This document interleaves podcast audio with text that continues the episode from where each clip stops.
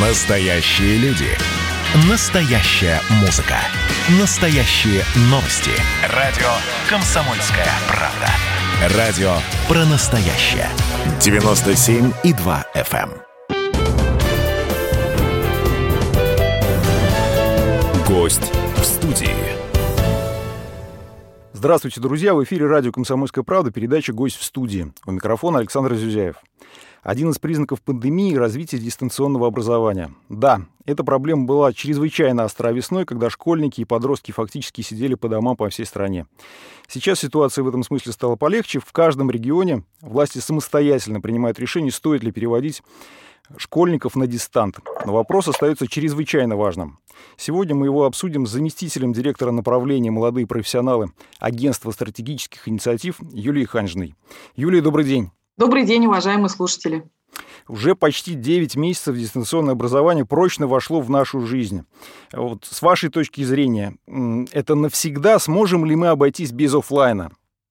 А, действительно, сейчас на повестке очень злободневный вопрос, э, который касается того, как будет устроено образование будущего. И та ситуация, в которой мы все вместе оказались, а на самом деле в этой ситуации оказался весь мир. А, мы не так давно обсуждали с нашими коллегами из э, европейских, азиатских стран, как сейчас устроены образовательные политики в период пандемии. А, и все сходятся в одном а, главном тезисе о том, что а, ситуация перехода такого вынужденного кардинального на дистант, она действительно оправдывается, и часть решений, которые сейчас уже внедряются в систему образования, они могут быть применены и в дальнейшем для того, чтобы преподавать какие-то дисциплины или ряд специфичных модулей, либо дополнительное образование, в том числе и с использованием дистанционных форматов. И мне кажется, что у нас на территории Российской Федерации есть уже достаточно серьезных таких интересных решений, а, которые касаются того, как можно через онлайн и освоить ту или иную компетенцию или ознакомиться о том, как выглядит профессия, либо посмотреть а, лучшие модульные уроки именно в цифре, либо даже научиться программированию. Поэтому а, наша такая общая экспертная точка зрения о том, что гибридный формат обучения, участие а, цифры, так скажем, онлайн-формата, а, она будет а, продолжать развиваться, но уже, конечно, именно в тех областях, а, в которых будет потребность в этом а, да, там, моменте. Но а, самое главное о том, что и вот не так давно было да, там обсуждение с руководством Министерства просвещения, коллеги заявляют официальную позицию о том, что офлайн образование, оно является базовым, никуда не денется, и та ситуация, в которой, еще раз повторюсь, мы оказались, она а, является временной, но еще раз нужно рассматривать возможность появления очень удобных и онлайн-форматов для владевания знаниями. Вы запустили платформу дополнительного образования для детей всех возрастов. В чем ее преимущество по сравнению с другими платформами? Ну и почему именно этому контенту должны доверять родители? А вы знаете, да, у нас а, в этом году весной, а, тогда, когда а, был самый разгар пандемии, мы с коллегами из Министерства просвещения, Агентства стратегических инициатив и рядом э, цифровых платформ и компаний, которые работают на рынке, так мы называем, EdTech, это все, что связано с технологиями для образования, продумали такой, мы назвали его даже некий стартап, сконструировали платформу-навигатор дополнительного образования детей – а, ссылка находится на эту платформу, с ней можно ознакомиться на сайте Агентства стратегических инициатив edu.osi.ru. На самом деле это платформа навигатор, распределительная страница, которая а, дальше может маршрутизировать и родителя, и ребенка, и педагога а, уже непосредственно на сайты держателей самих цифровых платформ. Это все, что касается дополнительного образования детей. Там, где можно повысить свои навыки, компетенции, ознакомиться с какими-то дополнительными программами, сделать это дома, на местах, а, при помощи любого гаджета, любого компьютера.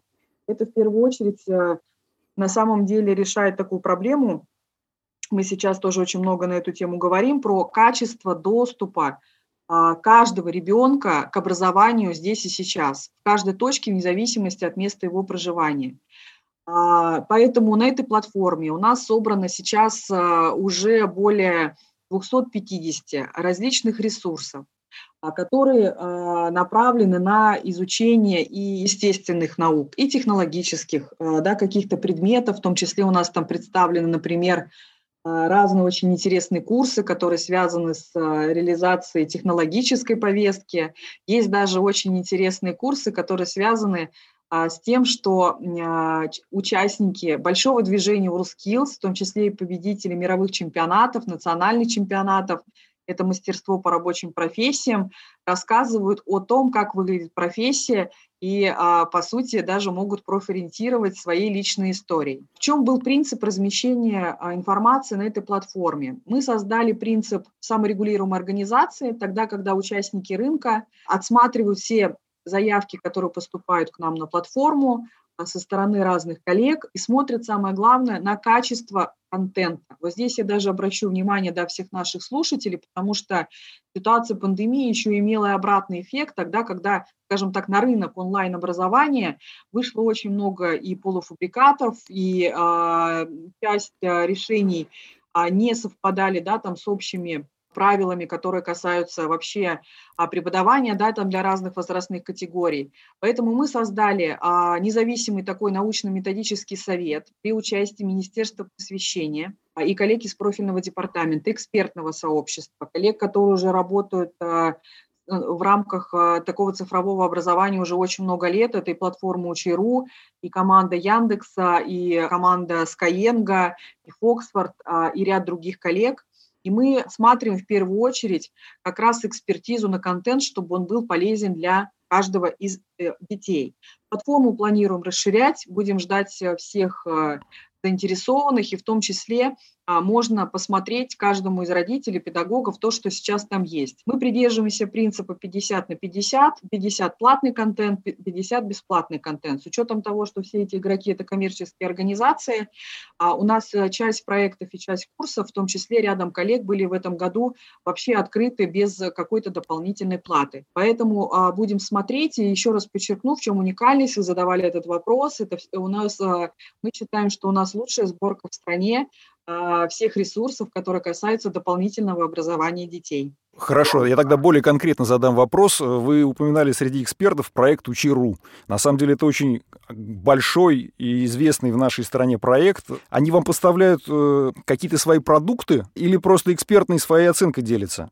Нет, платформа Учи.ру, она давно работает э, с экосистемой агентства стратегических инициатив. Это, по сути, наш такой большой лидерский проект, в котором мы принимали участие в его развитии. И команда Учиру участвует не только в экспертизе, но и в том числе через нашу платформу «Навигатор» можно перейти на ресурс коллег и увидеть те курсы, которые они выложили в соответствии с градацией, которую мы ввели на нашей платформе. Это все, что касается пяти ключевых направлений а, системы дополнительного образования детей. Угу. Онлайн-образование – это еще и техническая обеспеченность. Нужен ноутбук, интернет. Вот по вашим оценкам, готовы ли мы к этому? А, вопрос, что называется, не бровь, а в глаз. А, серьезный вызов, а, который также да, там вскрыл а, вот эту проблематику а, у нас весной. Эта повестка, она будет крайне важна не только в течение этого года, но и на следующий год.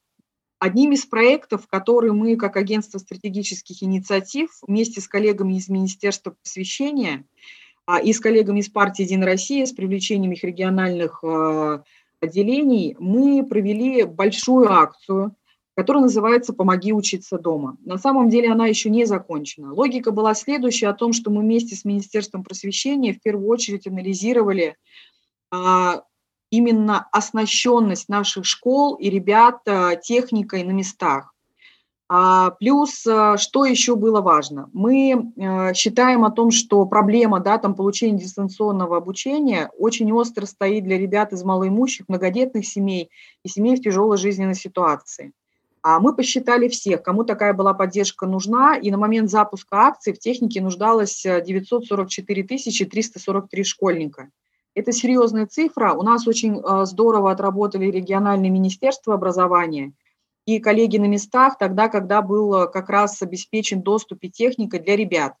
А это практически, э, да, у нас там получилось более половины этой цифры, И мы разместили на сайте агентства э, сайт «Помоги учиться дома», э, который э, позволял как раз по запросам граждан увидеть там, где есть проблема отсутствия дома какой-то техники. А у нас к этой акции присоединилось большое количество крупных российских компаний, которые перевели спонсорские деньги. Сейчас мы осуществляем до конца года плановую закупку и доведение уже до конкретных семей. А поэтому можно сказать о том, что этот э, вот такой большой социальный проект, а он показал действительно необходимость э, понимания каждому из э, регионов и школ, насколько обеспечены семьи, ребята вот как раз форматом доступа к дистанционному образованию. Вторая большая тема, которую мы тоже с коллегами обсуждали, здесь участвовала компания «Мегафон» и ряд других коллег, это доступ к интернету. А сейчас, э, насколько я знаю, у коллег э, большие там э, планы совместно Министерства просвещения Минцифры относительно как раз вот полностью да, там информатизации, скажем так, учебных заведений. И мы будем работать с коллегами и в дальнейшем по данному мероприятию. Поэтому я э, хотела бы благодарить все компании, все команды регионов, которые участвовали в рамках этой акции. Это действительно очень большая задача, а, потому что мы, а, как я уже говорила выше, э, всех, кто сейчас занимается повесткой образования, должны действительно обеспечить качественный доступ э, к образованию здесь и сейчас для каждого ребенка. Юлия, спасибо. Друзья, это радио «Комсомольская правда». Сейчас время подошло сделать небольшой перерыв. Напомню, у нас в гостях Юлия Ханжина, э, заместитель директора направления «Молодые профессионалы» Агентства стратегических инициатив. Оставайтесь с нами. Гость в студии. Друзья, снова здравствуйте. В эфире радио «Комсомольская правда», передача «Гость в студии». У микрофона Александр Зюзяев. Сегодня у нас в гостях Юлия Ханжина, э, заместитель директора направления «Молодые профессионалы» Агентства стратегических инициатив. Мы разговариваем о дистанционном образовании. В первой части нашей программы мы говорили о дистанционном образовании для детей. Сейчас хотелось бы эту тему немножко расширить. Вот если говорить об онлайн-образовании для взрослых, Какие возможности открываются в этой сфере, какие инициативы и проекты вы поддерживаете? История про а, онлайн-образование для взрослых, она а, в этом году развивается тоже семимильными шагами. Ну, во-первых, я не могу не отметить о том, что мы впервые в мире, и в этом году Российская Федерация провела национальный чемпионат по стандартам WorldSkills в гибридном формате. По сути, мы перестроили всю чемпионатную часть, которая касается проведения практических заданий и модулей, обеспечили это полностью цифровизацией и перевели это без присутствия людей. Поэтому здесь мы отрабатывали, и сейчас лучшие практики будут представлены и европейскому, мировому сообществу, обществу относительно движения разворачивания WorldSkills. Это все, что касается о том, а как передать практический навык в онлайне.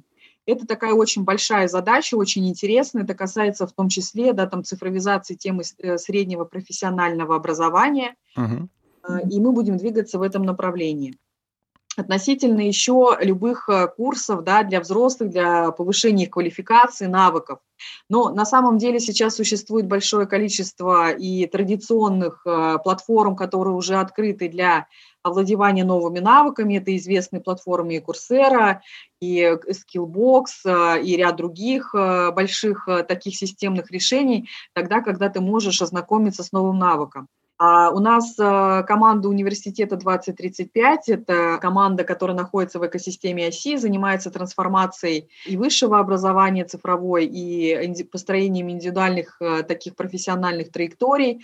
Также имеет э, на своих платформах все необходимые решения, чтобы повысить свой навык для себя и, например, для своих команд по абсолютно новым навыкам и знаниям относительно технологической повестки и то, как меняется сейчас современный мир относительно проектирования и создания, например, решений для новых рынков, которые не существовало а, ранее. Поэтому а, часть решений, которая у нас а, уже существует, это и большое чемпионатное движение «Навыки мудрых 50+.»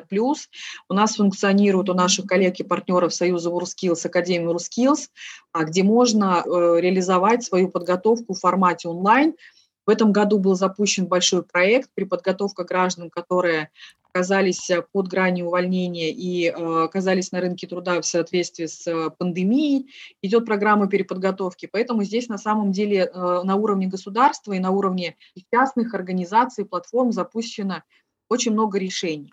Здесь, наверное, вы знаете, я бы хотела зафиксировать такую проблематику о том, что еще нужна мотивация внутреннего человека и готовность получить новый навык. Возможности есть все, но а, желание самореализовываться, а, получать а, возможность а, самообразовываться и еще а, получать новые знания, в том числе и в формате онлайн, это нужное решение самого человека. Поэтому нужно внимательно смотреть, какие государственные инструменты, платформы на этот счет созданы. А те решения, которые может предложить, например, ваш регион, вашей команды на территории, то, как можно увидеть э, сейчас возможности для получения образования, самообразования для коллег э, старшего возраста. Поэтому а, здесь еще вопрос э, мотивации и готовности. Я считаю, что возможности есть для каждого. Юлия сейчас много говорит о том, что не профессии важны, а компетенции. Согласны ли вы с этим утверждением? И если да, то какие компетенции нужно развивать сейчас в первую очередь? Да, очень хороший вопрос.